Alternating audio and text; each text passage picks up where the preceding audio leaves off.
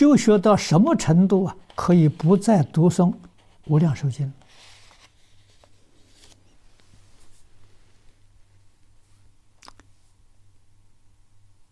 你是不想再念经了？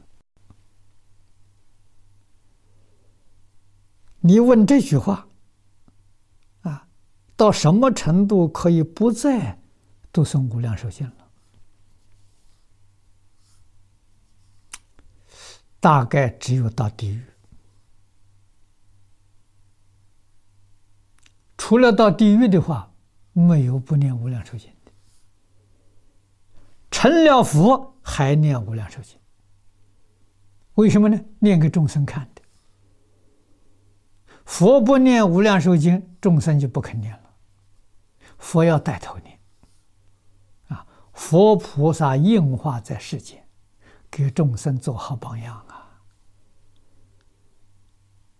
啊，没有成佛的时候念《无量寿经》是度自己；成了佛之后念《无量寿经》是度别人。啊，所以你要问的时候，不再读，那只有堕阿鼻地狱，他不读了。啊，他业障太重了。